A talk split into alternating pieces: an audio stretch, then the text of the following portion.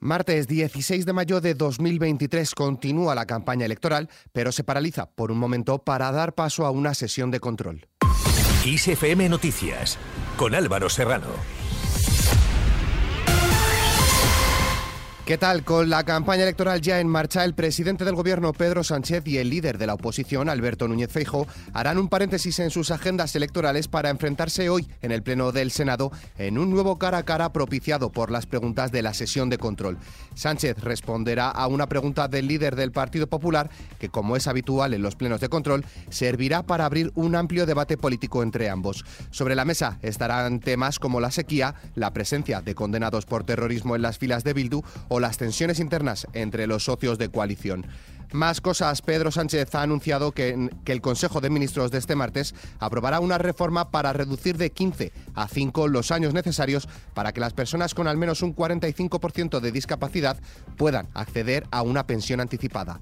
No solamente vamos a reducir de 15 a 5 años los años trabajados, sino que además vamos a permitir que no sea solamente una patología sino que sean todas las dolencias que tenga el trabajador o trabajadora eh, lo que se pueda sumar para poder llegar a ese 45% y poder tener este derecho. Sánchez también ha anunciado una medida para que los enfermos de cáncer no tengan que renovar el carnet de conducir cada tres años. Aquellas personas que han sufrido un cáncer no tienen que renovar el carnet de conducir cada diez años, como hacemos el resto, sino que tienen que renovarlo cada tres años.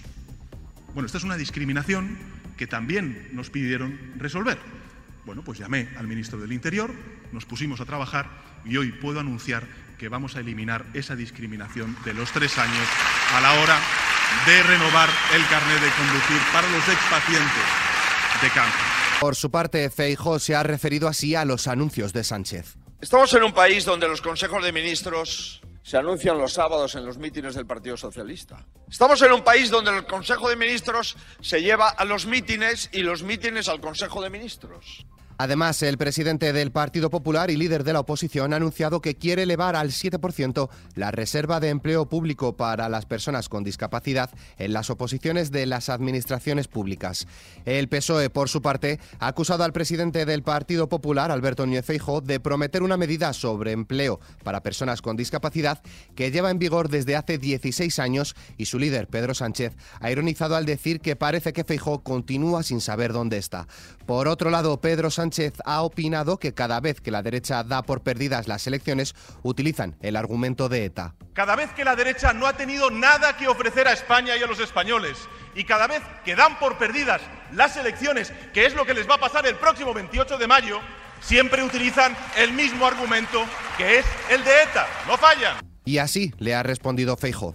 Imaginaros que estos etarras son los alcaldes de sus pueblos. Imaginaros que los verdugos gobiernen a las víctimas. Imaginaros que las víctimas le paguen los sueldos públicos a los verdugos.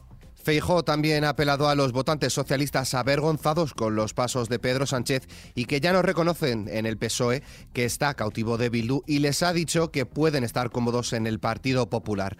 Más asuntos. La vicepresidenta segunda, Yolanda Díaz, ha vuelto a apelar a movilización de la izquierda el 28M al denunciar que la alternativa a los gobiernos progresistas es un Partido Popular que carece de proyecto y que ha iniciado una competición de alto standing para derogar las principales medidas de esta legislatura, como la reforma laboral. Y no todo son presentaciones y mítines. La concejal de Vox en la localidad madrileña de Parla, Ana González Martínez, incluida en la candidatura de las elecciones del 28M en el tercer puesto, ha renunciado este lunes a formar parte de la lista después de que fuera conocida su detención por narcotráfico, según ha informado el partido.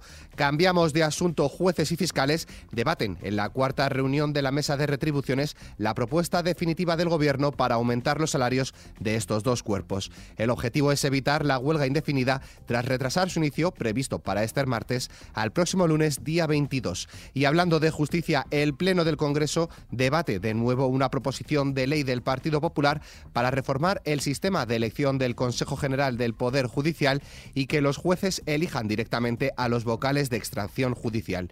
Por otro lado, el Ministerio de Inclusión ha convocado este martes a los sindicatos con el objetivo de acordar un plan estratégico para la seguridad social firmar dicho acuerdo y así evitar las jornadas de paros y la huelga del 7 de septiembre anunciadas por algunas de las centrales sindicales.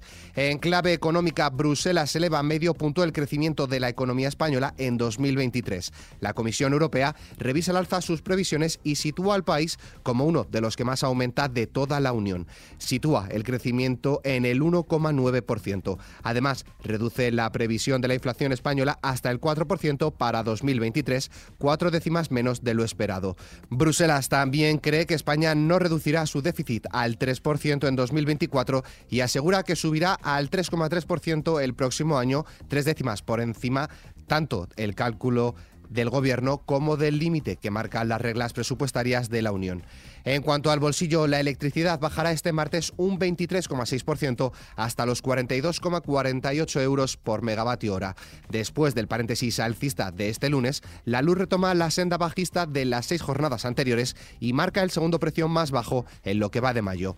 Fuera de nuestras fronteras, el presidente ucraniano Volodymyr Zelensky ha hecho balance de la gira europea que le ha llevado a Roma, Berlín, París y Londres en los últimos tres días con un mensaje central. Su visita a las grandes capitales del continente supone el envío de más armas para Ucrania que acercarán al país a la victoria. Pero por su parte, Francia ha anunciado que va a formar pilotos ucranianos con otros países europeos, según el presidente francés Emmanuel Macron, quien también ha puntualizado que eso no significa que se vayan a entregar cazas. Y en esta línea, Estados Unidos ha anunciado su intención de participar en el registro de daños perpetrados por Rusia en la invasión de Ucrania, que tienen previsto establecer esta semana los jefes de Estado y de Gobierno del Consejo de Europa en una cumbre en Reykjavik. En cuanto al tiempo. Durante la jornada se esperan cielos nubosos en el Cantábrico Oriental, norte de Navarra y Pirineos acompañados de chubascos. Al principio del día, intervalos nubosos que se irán despejando hacia la tarde en el extremo norte peninsular, mitad este de la meseta norte y el entorno de los sistemas central e ibérico, con posibilidad de alguna precipitación débil. En cuanto a las temperaturas, sufrirán pocos cambios de forma generalizada. Y terminamos con una carrera que forma parte de las acciones de nuestra iniciativa Kiss the Planet. La carrera por el medio ambiente EcoRun es un evento deportivo, participativo, festivo y solidario que celebramos desde 2011 con el objetivo de promover valores de respeto al medio ambiente y la naturaleza, así como fomentar un estilo de vida activo y saludable. Te esperamos el domingo 11 de junio en la Casa de Campo de Madrid, así que no te olvides de inscribirte en nuestra web kissfm.es. Con esta iniciativa nos despedimos, pero la información continúa puntual en los boletines de XFM y como siempre ampliada aquí en nuestro podcast XFM Noticias. Con Susana León en la realización, un saludo de Álvaro Serrano, que tengáis muy buen día.